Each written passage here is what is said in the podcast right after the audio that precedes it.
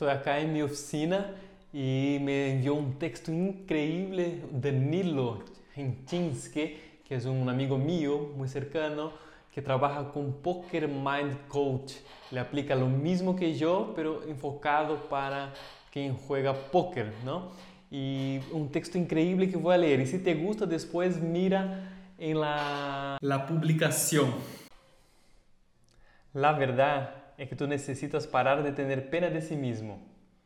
Necesitas deixar de dar desculpas e começar a encontrar soluções para conseguir o que queres em la vida.